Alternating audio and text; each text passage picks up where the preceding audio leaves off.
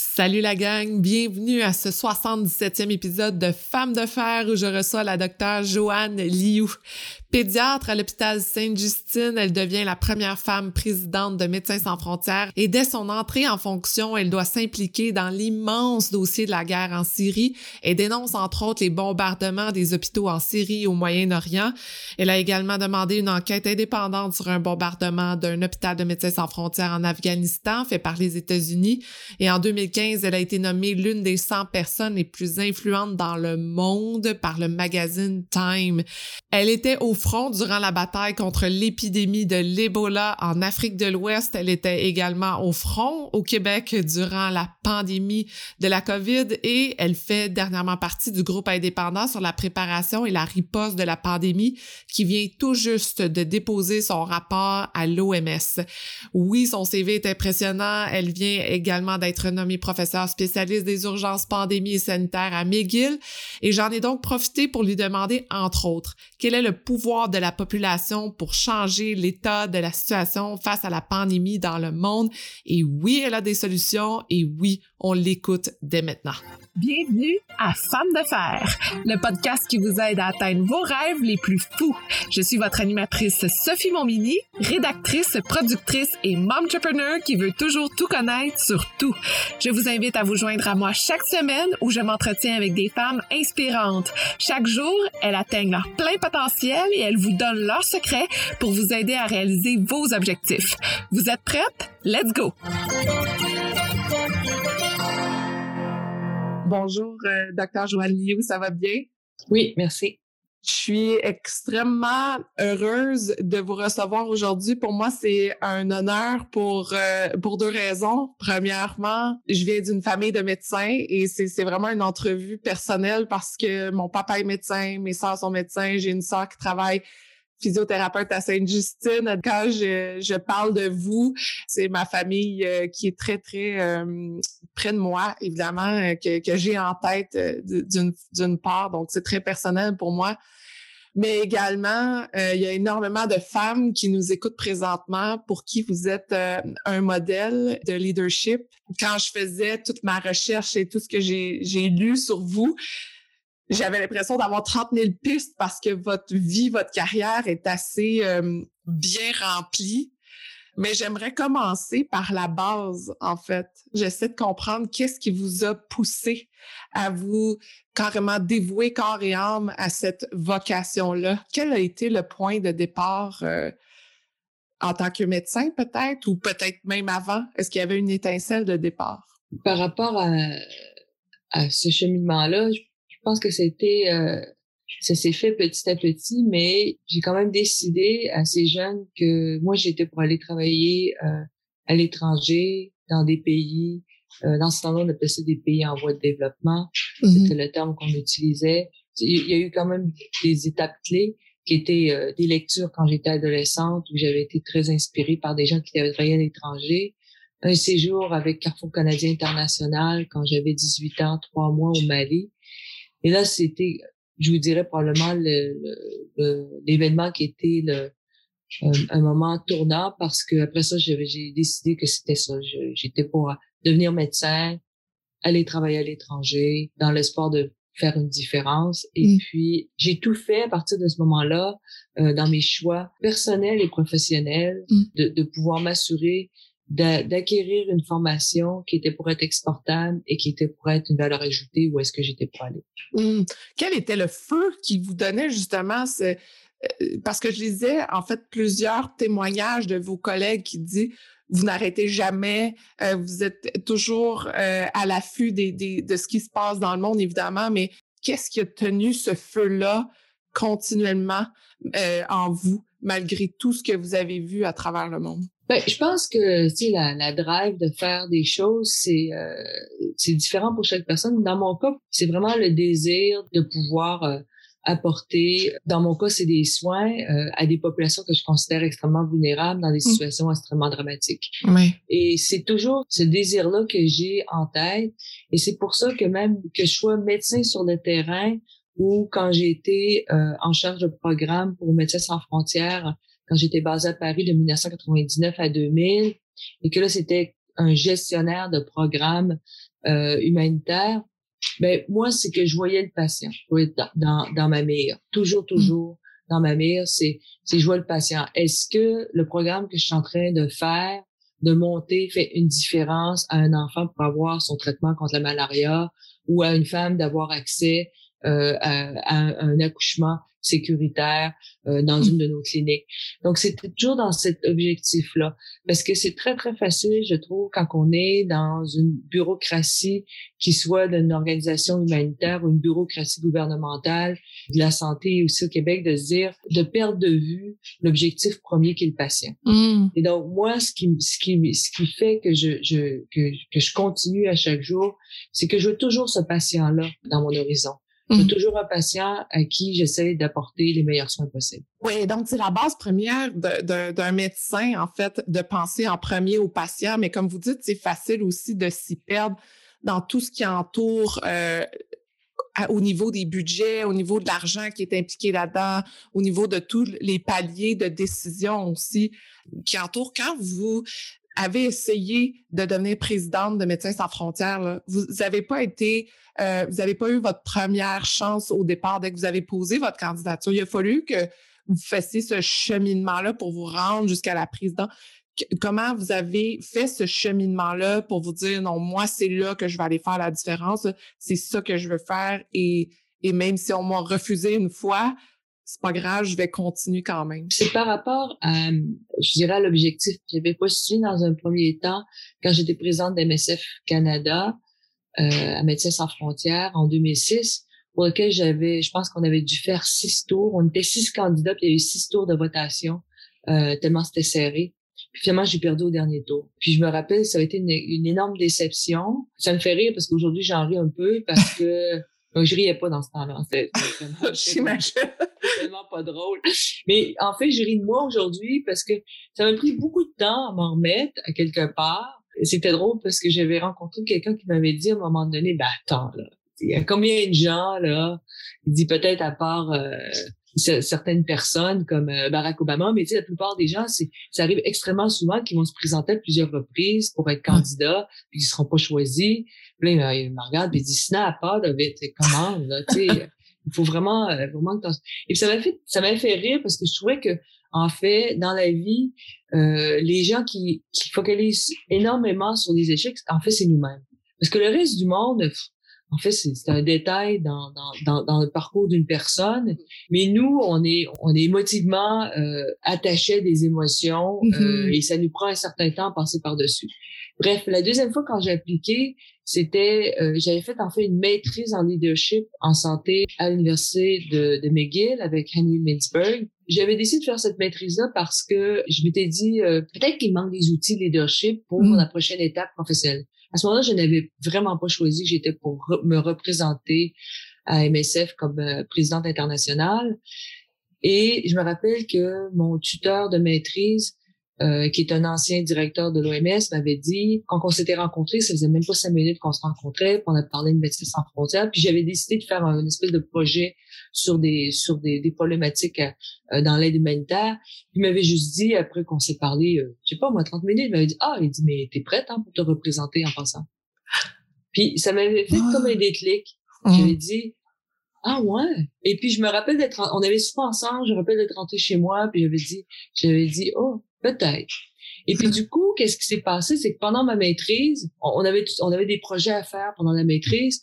Puis moi, j'avais dit bon ben le projet de maîtrise aussi, à côté de tous les trucs que j'ai écrits, c'est je vais postuler pour la présidence encore. Et là, j'avais j'avais décidé de faire euh, une campagne. Ma campagne, ça s'appelait en français, en anglais, c'était Patient First, les patients d'abord, parce que je, je considérais que Médecins sans frontières euh, faisait face à une croissance institutionnelle importante et j'avais l'impression que dans cette, dans cette croissance énorme institutionnelle, on semblait oublier des fois nos patients. On hmm. était là en train de, de programmer euh, nos bureaux, la taille de nos bureaux en Europe, en sachant très bien que notre boulot, c'était pas en Europe, hmm. c'était sur le terrain, euh, en Asie, en Afrique. Je crois qu'il y avait, il y avait commencé à avoir une, une, déconnexion. Les gens dans ma maîtrise, c'est devenu comme un projet collectif mmh. de travailler euh, et de travailler sur ma candidature. Et donc, ils m'ont aidé dans ma campagne. J'avais comme un, un semi-comité et puis on a fait un Facebook, on a fait toute une campagne parce qu'en fait, moi, j'avais pas d'argent pour faire ma campagne et j'ai fait une campagne virtuelle. Donc, je me suis hmm. réveillée à des heures pas croyables, à 3 heures du matin, en train de parler à des conseils d'administration pour essayer de vendre mon, mon projet politique. Mm-hmm. J'ai quand même commencé très tôt autant la dernière fois, j'avais comme commencé à la, dernière minute. Cette fois-ci, j'ai dit, j'annonce mes couleurs très tôt. Un an avant les élections, j'ai dit, je me présente. J'ai appelé le président qui était, qui était là, qui était, qui, qui lui euh, demandait un deuxième mandat. J'ai dit, écoute, je vais juste te dire que je vais me présenter contre toi. rien de personnel. Wow. Okay. Je me présente contre toi. Et puis, je me rappelle qu'à ce moment-là, il y avait des gens qui... c'est à un moment donné, les planètes s'alignent, hein, mais je me rappelle que quelqu'un m'avait dit, euh, écoute, il faut que tu parles à ce, cet ex-premier ministre-là du Québec. Euh, c'est un politicien médecin, puis il va te dire comment faire une campagne. Hmm. Alors, j'ai été voir cette personne-là, toc, toc, toc, bonjour. Et puis, il m'avait dit, cette personne-là, c'était totalement marrant, m'avait dit, bon, docteur Liu, vous avez cinq minutes pour me présenter Médecins sans frontières. Puis dis-moi que je connais le nom, mais pas vraiment. Mm Après ça, je vais vous dire comment faire votre campagne électorale. Oui. Et donc, je me lève, j'ai fait un petit show pendant cinq minutes. Le monsieur va sur le tableau blanc puis lui dit une campagne électorale, ça s'organise comme ça. Et il fait ah. tac, tac, tac, tac, écrit sur le tableau blanc. Je dis bougez pas, j'ai pris une photo avec mon iPad. Et puis, euh, j'ai exactement suivi sa recette. Wow! Donc, vous avez eu les conseils d'un mentor incroyable euh, que vous, vous aviez pas eu avant. Donc, comme vous dites, les planètes sont alignées. Vous étiez pas nécessairement prête au premier, euh, la première fois que vous avez essayé, mais ça, vous le saviez pas. Et là, cette fois-ci, avec toute cette recette-là, vous avez réussi avoir le oui, c'était du travail, hein, du travail. C'était quand même un an de campagne où j'ai passé quasiment tous mes week-ends euh, parce que moi j'avais un, boulot à temps plein comme urgentiste à Sainte-Justine à ce moment-là. J'ai passé mes week-ends, mes soirées, appeler les gens, à, me présenter, à présenter mon projet politique et aussi euh, à, à, à, me faire une équipe. Donc là après ça c'était, parce que une, une dans la recette les gens disent la meilleure façon de gagner une élection, il dit, c'est faut que tu trouves des ambassadeurs qui mm. vont qui vont vendre ton projet politique. Ça peut mm. ne pas être que toi. Puis en fait, c'est toujours mieux que quelqu'un d'autre te vende. Ah. Et donc, euh, et donc, c'était aussi ça. Et c'était, c'était, c'était quand même une superbe aventure parce que et je peux comprendre maintenant, parce que si la médecine c'est quand même une élection. Moi, j'avais, j'étais jamais dans une élection aussi importante mm-hmm. à travers le monde avec des grands électeurs pendant un an là. Donc, quand ça se passe, ces élections-là, et quand tu es élu, c'est quelque chose parce que tu as tellement rêvé mm-hmm. que cette journée-là, tu te dis, mais c'est pas vrai. Je me rappelle d'être, d'avoir fêté ce soir-là, naturellement, énormément. Ouais. On, on a fêté euh, jusqu'à très tard dans la nuit. Je m'étais dit, écoute, faut fêter, là, parce qu'après ça, une fois que les responsabilités arrivent, euh, on passe à autre chose. Mais on se donne un 24 heures qu'on a eu du fun. Mais je me rappelle de m'être réveillée en plein de la nuit puis me dire, c'est-tu vraiment vrai? J'ai-tu été élu? Tu sais, c'était, c'est un super moment. Et moi, je dirais, je conseillerais aux gens, c'est très fun de travailler pour un objectif comme ça qui est assez clair, puis je pense qu'il faut prendre le temps de savourer ces victoires-là parce que ça dure pas longtemps.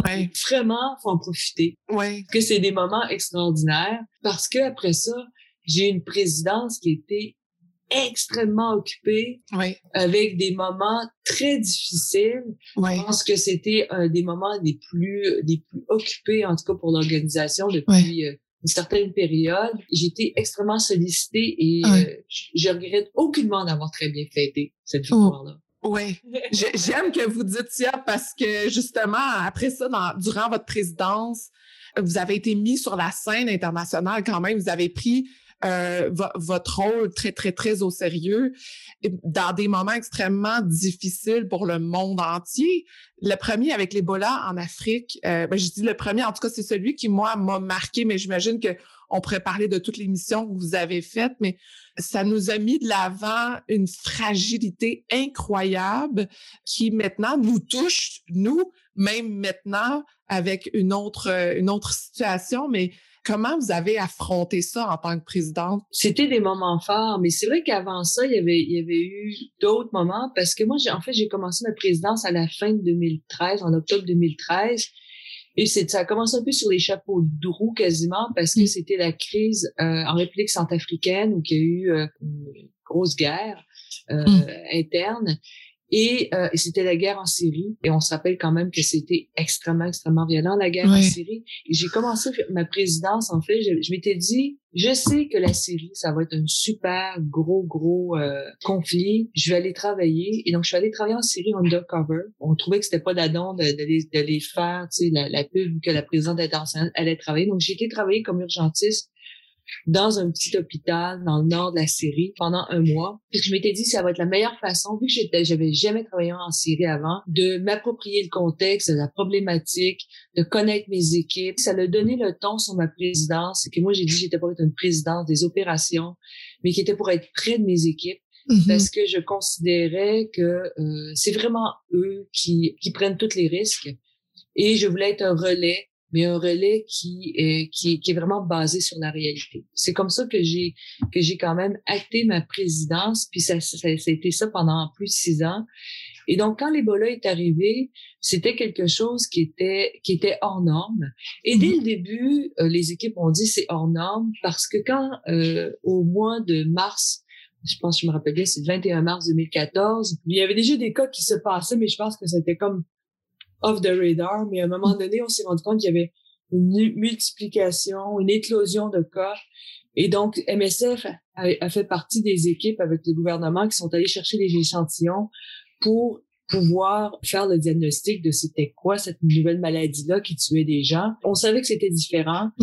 Et qu'est-ce qui s'est passé, c'est que pendant plusieurs mois, on a essayé d'alerter différentes autorités, mais notamment l'OMS. J'ai rencontré à ce moment-là la directrice générale Margaret Chan et euh, je me rappelle en avril, j'ai dit écoutez, nos équipes sont extrêmement, extrêmement inquiètes sur le terrain. Ce n'est pas une épidémie d'Ebola comme à l'habituel. Elle est beaucoup plus éparpillée, il y a beaucoup plus de cas et on craint le pire. Il faut faire quelque chose. Mm. Et à ce moment-là, elle dit oui, oui, bon, oui, très bien, on va suivre. Mais après ça, quand on a, comment, on a monté le temps pour dire notre inquiétude, euh, on était intimidés dans les réseaux sociaux. On s'est fait dire que euh, Médecins sans frontières appelait, criait au loup et c'était extrêmement minimisé. Mm-hmm. On avait besoin de toute la machine de l'OMS parce que ça, ça allait vraiment pas bien. Ce qu'on a fait, c'est qu'on était, je suis allée euh, sur le terrain avec le directeur des opérations de Médecins sans frontières. Puis euh, on a visité les trois pays. Puis après ça, on est parti sur un tour de briefing puis d'advocacy sur la crise de l'Ebola. Je suis allée à New York faire un briefing euh, au sous-secrétaire général des Nations Unies. J'ai rencontré des États membres aussi aux États-Unis. Les gens au début réagissaient très peu et il y a eu un intérêt aussi quand on, les gens se sont, il y a eu des cas qui ont été rapatriés.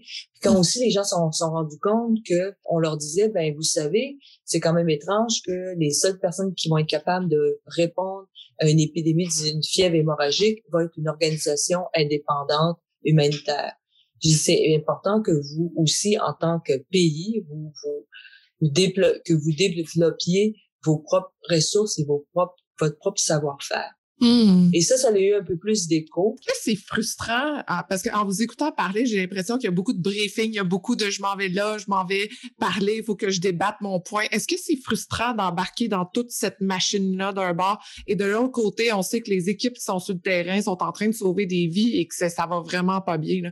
Comment vous faites pour gérer le stress de vos équipes et, de, le désastre humanitaire qui est en train de se dérouler, puis vous savez que c'est une question de vie ou de mort. Et de l'autre côté, vous allez dans des bureaux, dans des endroits pour parler puis dire voici ce qui se passe, puis il faut pas que vous perdiez votre sang-froid. Moi, moi, en tout cas, je trouve ça important, c'est d'avoir justement la connexion avec ce qui se passe vraiment sur le terrain. Je dirais qu'avec le temps, euh, comme porte-parole pour l'organisation, je pense que j'ai appris quand même à transmettre ça, le mm-hmm. sens de l'urgence, euh, le sens de la gravité, l'impératif de l'action. Je disais que moi, dans mon rôle, en tout cas comme euh, présidente internationale, c'était pas d'être sur le terrain, mais c'était mhm. d'aller justement parler à ces chefs-là, euh, la chancelière de l'Allemagne, ou de parler à Barack Obama, ou de parler à d'autres personnes, puis leur dire, écoutez, vous devez porter attention. On savait que si on était pour acter la frustration, c'était pas pour nous attirer de l'aide. Euh, et donc, quand on a fait, quand moi j'ai fait, en tout cas, le, le quand on était invité pour faire le briefing aux Nations Unies le 2 septembre 2014, je me rappelle ce qu'on a dit aux gens, c'est que c'était euh, c'est un constat d'échec qu'on faisait Mhm. et que aujourd'hui euh, l'Ebola gagnait la partie et que c'était seulement si euh, on se mettait ensemble qu'on était pour y arriver. Et on a fait des demandes extrêmement précises par rapport à quel genre d'aide qu'on avait besoin, le nombre de lits d'Ebola qu'on avait besoin en centre d'Ebola. On avait besoin d'un pont aérien pour faire rentrer les, les différents euh, les différentes ressources nécessaires pour combattre l'Ebola. On avait besoin d'avoir un avion pour faire des médivacs pour sortir les gens qui étaient infectés de personnel au moins international, Mhm. euh, voire national. Donc ça, c'était des demandes qui ont été précises, qui à quelque part ont été entendues. OK. Donc, vous avez été écouté et j'imagine que le respect vient avec aussi en, vous entendant parler. euh, ah, on s'entend que d'avoir l'oreille de Barack Obama, faut quand même être respecté par ces gens-là et être pris au sérieux. Comme vous dites, d'arriver en colère, c'est peut-être pas la meilleure façon d'agir. Jusqu'à un certain point, mais après ça, il faut toujours se rendre compte que un événement arrive dans un contexte politique qui peut être favorable ou défavorable par rapport à une certaine situation. Mhm. On était, et c'est pour ça que j'avais commencé au début avec la Syrie, on était dans un moment avec la Syrie où ça avait été extrêmement difficile au niveau des Nations Unies et notamment au Conseil de sécurité de s'entendre. On n'avait pas réussi à faire une résolution sur la Syrie. D'ailleurs, on n'a jamais vraiment réussi à faire de vraies résolutions qui ont été actées sur la Syrie euh, depuis le début du conflit. Donc, on était toujours dans une espèce d'impasse-là par rapport au Conseil de sécurité. Même chose aussi avec, avec la bande de Gaza, avec l'Ukraine aussi. Mhm. Euh, y avait, on n'était pas capable de s'entendre. C'était extrêmement difficile, Mhm. c'était tendu. Et l'Ebola a été, comme un peu la pandémie, je crois, va, va- va faire ça, c'est que l'Ebola a été un sujet qui était moins politisé. Mhm. C'était, c'était un ennemi commun Oui. c'était beaucoup plus facile de s'entendre. Et je pense que ça nous a aidé aussi dans notre démarche d'appel à l'aide au niveau euh, mondial, c'est que au niveau de la politique mondiale, on avait aussi envie de s'entendre sur quelque chose. C'était comme un, un- euh, apaisant à quelque part de Mhm. pouvoir dire enfin un sujet sur lequel on peut s'aligner, enfin un sujet euh, euh, pour lequel on peut construire ensemble. Mhm. Euh, parce que je pense pas que les gens ont toujours envie d'être en opposition en permanence. Et c'était quand même très intéressant parce que oui, euh, euh, la Russie, la Chine, euh, Cuba ont fait partie des premiers pays euh, à, se, à se mobiliser sur place. Mhm. Et Israël, les États-Unis, tout le monde y a été. C'est vraiment euh, quand même notoire que à quelque part aliment au niveau de la de l'impératif de répondre rapidement Mm. et donc il y a une résolution qui a été passée au Conseil de sécurité à la mi-septembre euh, qui a été soutenue par plus de je dis pas de bêtises 138 pays. Puis ça c'est historique ça on est capable de combattre ça ensemble J'espère que vous aimez l'entrevue autant que moi. Et pour suivre toutes les nouvelles du podcast Femmes de Fer, je vous invite à vous abonner à la page Instagram Femmes de Fer Podcast. Est-ce que vous pensez que cette crise-là a mis un peu les bases pour ce qui se passe en ce moment avec la pandémie? Est-ce que ça vous a oui, donné? oui absolument absolument absolument parce que euh, par rapport à l'Ebola on s'est rendu compte qu'on n'était pas prêt dans l'optique de se dire qu'est-ce qu'on fait quand un pays euh, appelle à l'aide et qui dit je ne peux pas répondre à cette crise-là? Mhm. Et une chose euh, de dire euh, je ne peux pas répondre, c'est mais c'est une autre chose par rapport au fait que un pays dit euh, non c'est pas de l'argent que j'ai besoin, c'est des bras que j'ai besoin. Mhm. On a besoin de gens qui vont être dans des centres de traitement d'Ebola, des soignants, des logisticiens, euh, des agents sanitaires qui vont venir nous aider. Très difficile pour les gens parce que il y a toute cette problématique-là, ou en tout cas cette, cette- par rapport à euh, ce qu'on appelle risque zéro. C'est que les gens sont bien prêts à venir aider, mais est-ce qu'ils sont prêts à envoyer du personnel euh, qui pourrait revenir infecté et là vous importer la maladie chez vous? C'était, c'était une réelle question. C'est pour ça qu'il y a eu plein d'initiatives comme être capable d'avoir une espèce de d'hôpital pour personnel international qui serait traité sur place. Parce que là, c'était la même chose. Supposons que vous êtes en Afrique de l'Ouest, vous êtes travailleur pour l'Ebola et, malchance, vous avez une appendicite.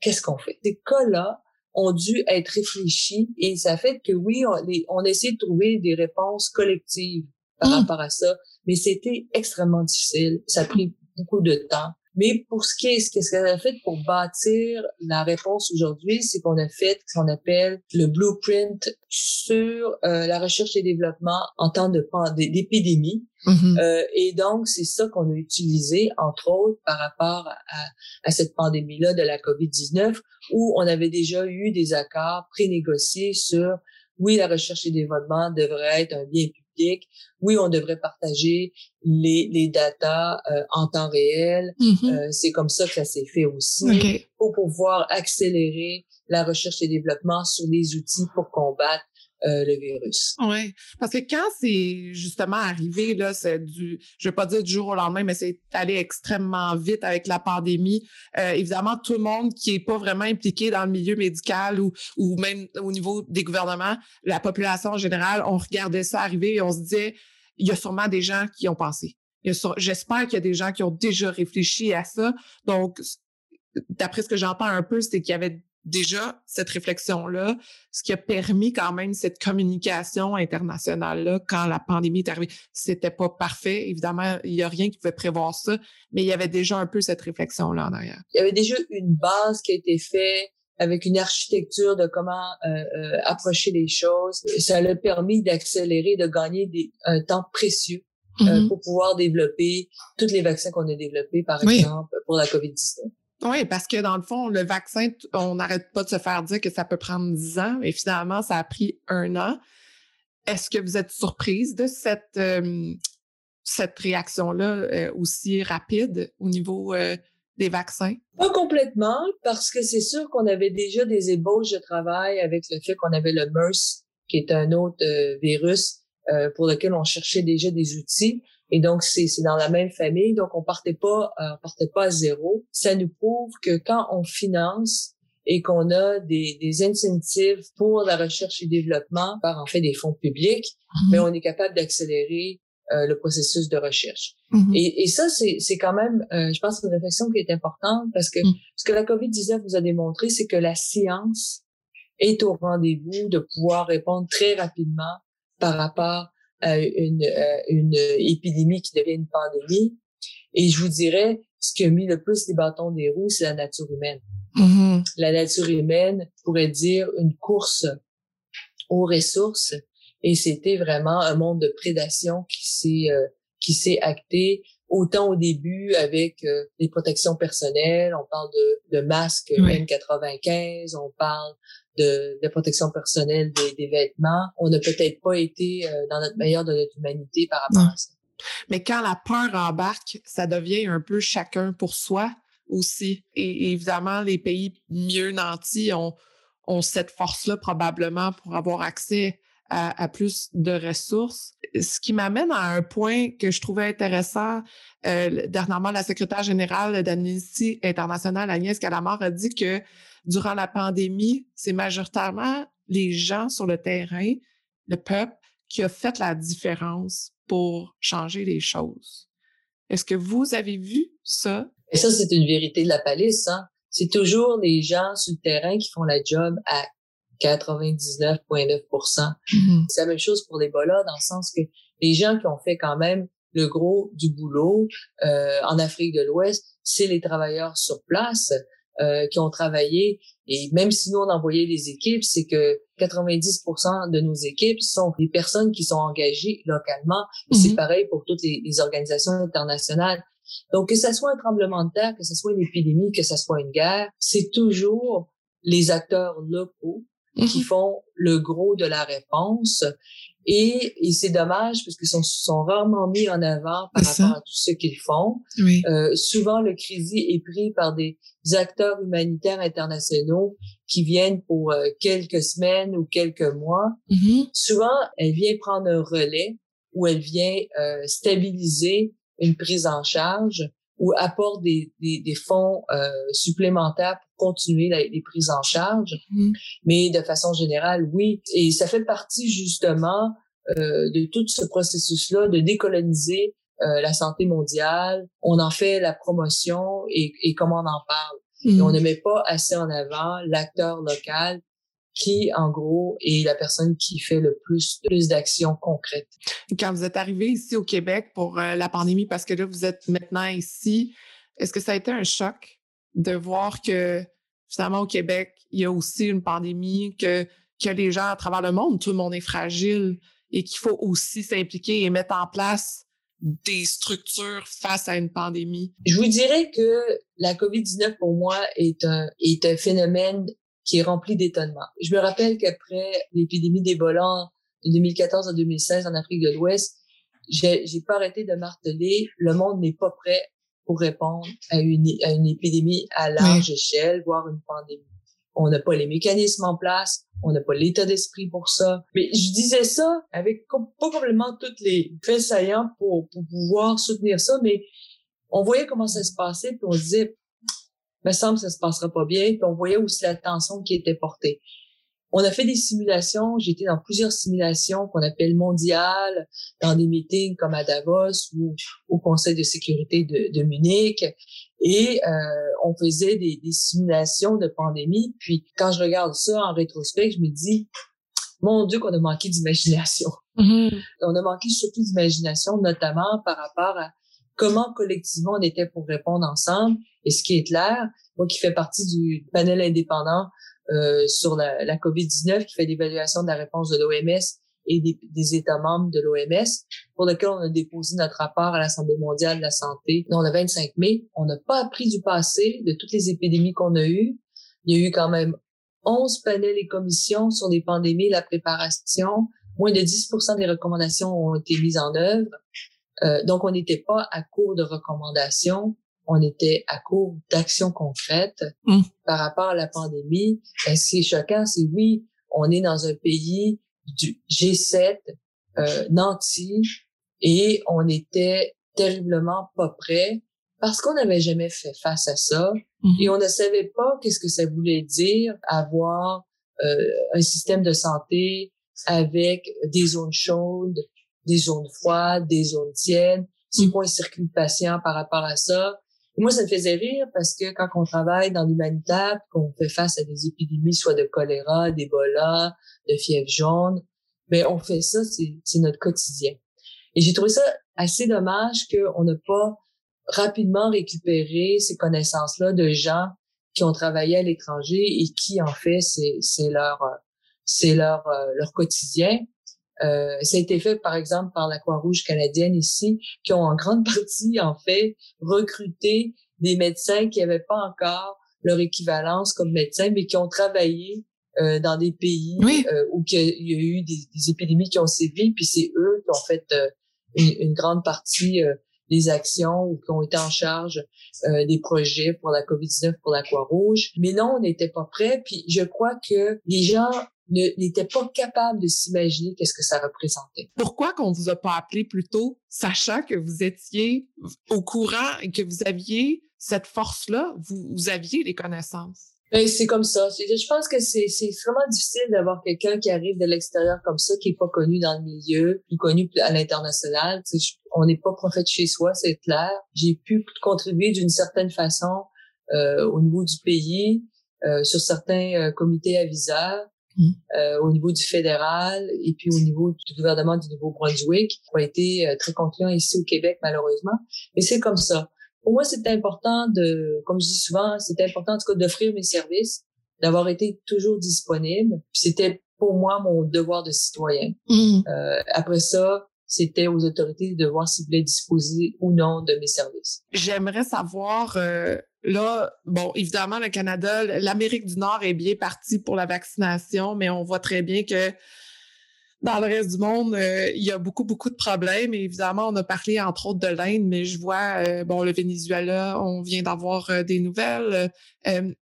ça, ça continue dans le monde, finalement la pandémie, même si nous, on, commence à sortir dehors. Comment vous vous préparez à ça, vous qui êtes encore impliqué dans, dans ce dialogue-là international? Mais moi, en fait, ça me préoccupe énormément. En fait, quand on regarde les chiffres, c'est pas parce que aujourd'hui une certaine fraction des pays à haut revenu commence à avoir une vraie décélération des cas avec une protection euh, grâce à la vaccination, que la pandémie est finie à l'échelle mondiale. Et on sait que dans certains pays, on est en train d'avoir des nombres records de patients infectés et de nombres records de, gens qui décèdent. Mon plus grand souci, c'est que on se retrouve dans un scénario similaire à la, au VIH, à la tuberculose, où euh, la COVID-19 va devenir la pandémie oubliée ou la pandémie des pays pauvres. Euh, parce que les pays, pays moins nantis n'auront pas euh, accès à la vaccination euh, rapidement, n'auront pas accès. c'est quand même incroyable de se dire qu'aujourd'hui, un traitement de base comme l'oxygène n'est pas à portée de tout le monde et que les gens sont en train de, de gaspiller, de, de halter, d'être à bout de souffle et en train de mourir à petit feu par hypoxémie donc euh, manque d'oxygène. Il est important et je pense qu'on a un devoir, on a un devoir moral de continuer à acter une solidarité envers les pays moins nantis qui font face aujourd'hui à des, à des vagues importantes de cas, mais on a aussi un intérêt de toute façon à le faire parce qu'on le sait, qu'un virus qui se promène en liberté, à chaque fois qu'il est transmis, il se mute et il va, éventuellement, il va avoir une compilation de mutations qui va arriver à une mutation qui pourrait échapper à la protection des vaccins qu'on a. Et donc, ça veut mm. dire que ça pourrait revenir vers nous après. Donc, c'est mm-hmm. même dans le, c'est que c'est un devoir pour moi euh, euh, moral, mais euh, ici, on ne veut même pas acter sur au niveau moral, ben on peut acter au niveau de sa, de ses intérêts euh, personnels. La meilleure chose, c'est la solidarité mm-hmm. euh, pour en venir à vous. C'est important que tout le monde arrive à ligne de fin euh, ensemble pour la COVID-19. Et moi qui n'ai pas impliqué dans la communauté internationale ou médicale, comment je peux faire, euh, comment on peut agir? La population qui écoute, comment on peut changer les choses? Premièrement, c'est de s'informer puis de comprendre la problématique. Deux, c'est d'en parler. Trois, c'est faire de la pression sur nos, autorités. Mm-hmm. euh, on sait aujourd'hui que ça va être la semaine prochaine le G7. Il mm. faut demander au Canada de s'assurer de repartager le plus rapidement possible le surplus de vaccins qu'ils ont on sait qu'ils en ont, qu'on on, on en a commandé, en tout cas pour vacciner au minimum deux fois à trois fois la population canadienne. Mm-hmm. D'une part, il faut demander aux Canadiens de ne pas, au gouvernement canadien, de ne pas reprendre des vaccins de la plateforme COVAX de repartage parce qu'on a d'autres euh, façons de, de, de s'approprier des vaccins. Trois, il ne faut pas s'opposer euh, à la levée des, de, des brevets sur les produits de COVID-19. Il faut que d'autres pays soient capables de produire ces produits-là. Il faut aussi les aider à avoir des centres de, de production parce qu'on sait que si euh, la COVID-19 devenait euh, endémique, et c'est la chose hein, qui pense qu'il va probablement arriver, c'est qu'on va falloir apprendre à vivre avec. Donc, ça veut dire qu'il va falloir se faire vacciner régulièrement. Et si on pense qu'on va avoir besoin d'un vaccin d'une dose booster, euh, c'est ça veut dire qu'on est autour de 8 milliards dans sur, la planète. Ça, veut dire qu'on va avoir besoin de 8 milliards de doses. Si c'est un vaccin qui a besoin de, de, de, de, plusieurs doses, si on a à faire ça chaque année, c'est-à-dire qu'on va créer une capacité de 15 à 16 milliards de vaccins par année. Donc, c'est dans l'intérêt mondial d'avoir une capacité de production vaccinale dans différentes régions du monde et d'accompagner ce processus-là. Hmm. C'est faisable selon vous? Ah bon, je pense que tout est faisable. Il n'y a pas de raison. C'est ça, après ça, c'est une question de volonté politique. Hmm. Si on est capable de, de, faire de faire marcher des hélicoptères sur Mars, je ne crois pas qu'on ne sera pas capable d'arriver à bout de la COVID-19. Ça, c'est une question de volonté, de volonté personnelle, de volonté collective. Qu'est-ce que vous pensez des médias sociaux dans toute cette euh, pression-là? Ils peuvent avoir un certain rôle, les médias sociaux. Je mm. pense que les médias sociaux, il faut les utiliser à bon escient. On sait que c'était, on voit comment ça a été utilisé euh, chez nos voisins du Sud euh, par rapport à l'ancienne administration et ça n'a pas toujours été euh, facile. Les médias sociaux peuvent être une chambre de résonance par rapport à certains messages. Mm-hmm. Il faut qu'ils soient bien formulés. il faut, il faut qu'ils soient basés sur euh, la science, sur l'évidence. Pour finir le dialogue sur tout ce qu'on vient euh, de faire, euh, vous êtes rendu maintenant un professeur à McGill.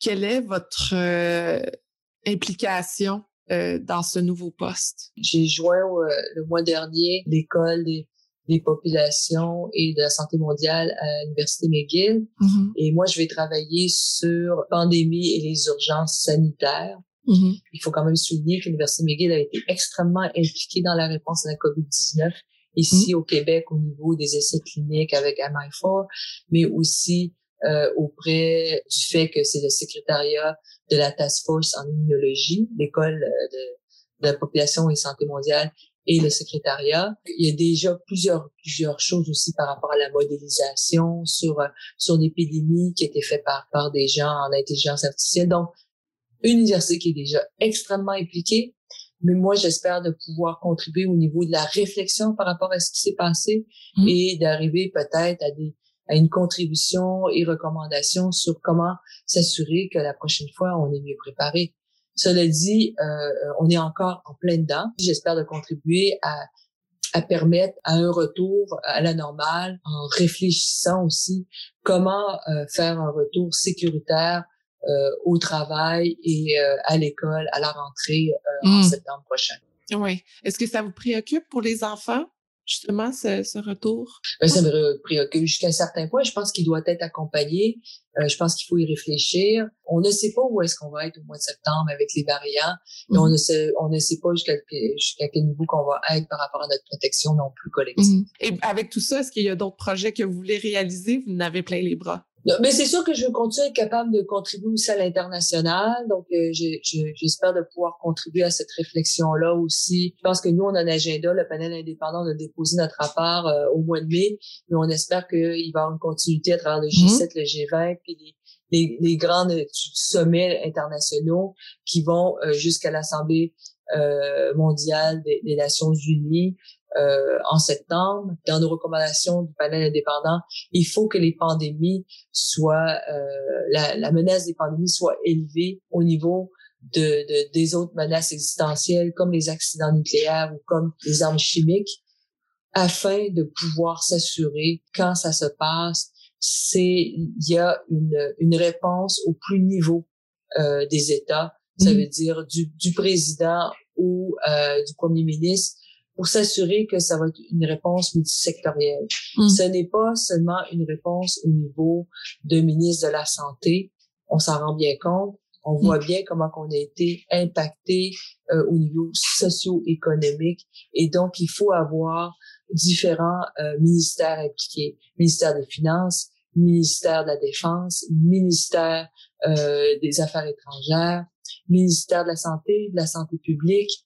Donc, c'est vraiment multisectoriel. C'est d'arriver, de s'assurer que pendant qu'on est toujours en train de combattre cette pandémie-là, c'est s'assurer aussi qu'on on est prêt euh, à s'assurer qu'on met les, la, la structure de base pour être mieux préparé la prochaine fois. Parce que c'est sûr qu'il va y avoir une prochaine fois.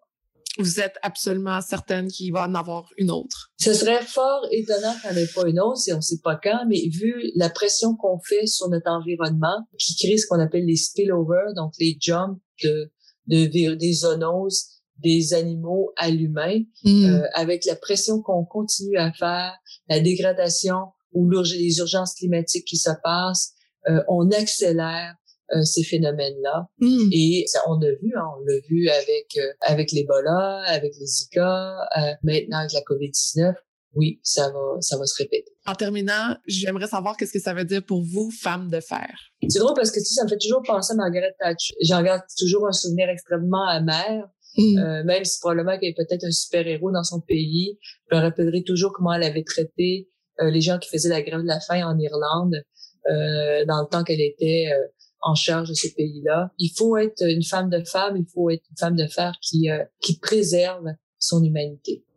Merci énormément pour votre temps aujourd'hui. Merci beaucoup, beaucoup de m'avoir parlé. Ce fut un réel plaisir. Merci. À la prochaine. Merci d'avoir été à l'écoute. J'espère que vous êtes incroyablement inspirés pour vos projets. Si ça vous intéresse de garder contact, rendez-vous sur Instagram sur le compte de Femmes de Fer ou abonnez-vous à l'infolettre.